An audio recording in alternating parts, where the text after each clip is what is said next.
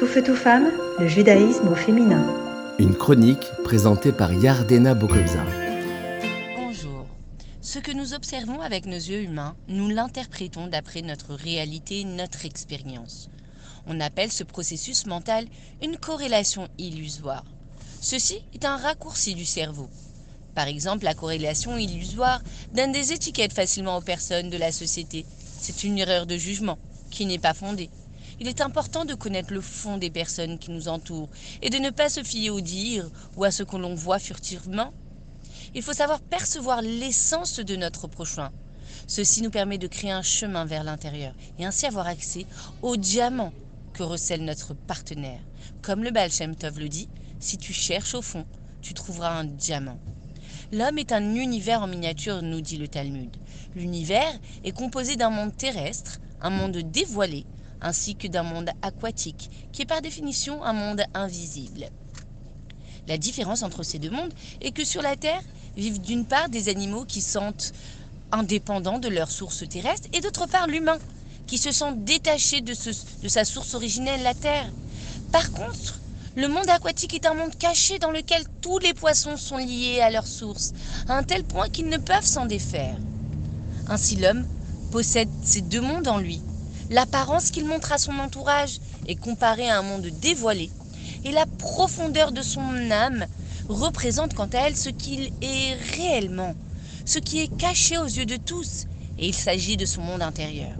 Il est écrit dans le Talmud que pour Dieu, créer des couples et donc des mariages est aussi difficile que d'opérer le miracle de l'ouverture de la mer Rouge. Et la question est simple, quel est le lien entre la difficulté dans le couple et la difficulté de l'ouverture de la mer Eh bien, la difficulté de l'ouverture de la mer est qu'à l'origine, lorsque Dieu créa la mer, il annonça à celle-ci qu'elle devrait s'ouvrir en l'an 2448 face aux enfants d'Israël. La mère demanda alors, mais quel serait le juif devant lequel elle devrait s'ouvrir? En réponse à cette question, Dieu lui montra l'âme d'un juif qui provenait d'en dessous de son trône. Et la mère vit une lumière étincelante, une splendeur d'âme exceptionnelle. Et elle répondit en voyant cela. Mais pour cette créature, bien sûr que je m'ouvrirai n'importe quand et sans condition. Lorsqu'arriva le moment de l'ouverture de la mer, celle-ci refusa de s'ouvrir face aux enfants d'Israël et Dieu lui dit Mais ouvre-toi Mais elle rétorqua Ce n'est pas le juif que tu m'as montré dans le ciel. Eh bien, la difficulté de la mère résidait dans le fait qu'elle se demandait Comment vais-je m'ouvrir et faire découvrir mon monde intérieur face à quelqu'un de superficiel, à quelqu'un qui n'est pas en congruence avec, un, avec son intérieur En fait, c'est la mère qui percevait les enfants d'Israël de manière superficielle. Elle n'avait pas vu le fond, le sens, le vécu des enfants d'Israël. Et c'est donc simplement attardée à l'extérieur de ce peuple. Comment la mère se sentirait-elle si on voyait si on la voyait sans connaître toutes ces richesses intérieures qu'elle renferme Il en va de même dans un couple. Une âme, avant de descendre sur terre, demande à Dieu de lui montrer son âme sœur. Et face à celle-ci, elle s'exclame Waouh Quelle grandeur d'âme Je ferai tout pour elle Puis il se marie. Et l'un découvre des facettes de son partenaire qui lui déplaisent. Doit-on s'arrêter aux modifications superficielles ou éphémères de son prochain? Aux traits extérieurs qui peuvent évoluer au cours du temps Eh bien, la difficulté du couple réside dans le fait d'ouvrir sa mère intérieure.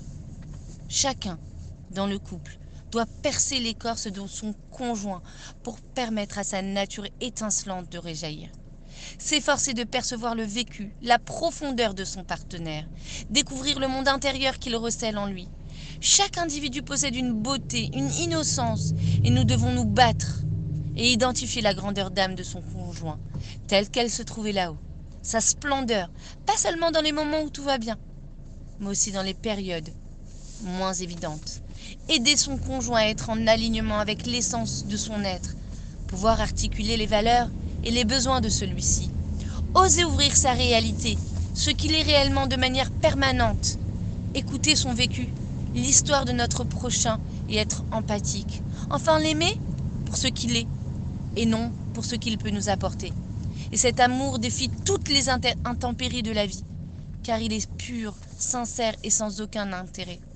Nous comprenons la raison pour laquelle le Talmud met en relation ces deux thématiques avec une pensée forte pour nos soldats et nos otages qui rentrent vite à la maison et que tous nos endeuillés soient consolés avec la venue du Beth Amikdash. À bientôt.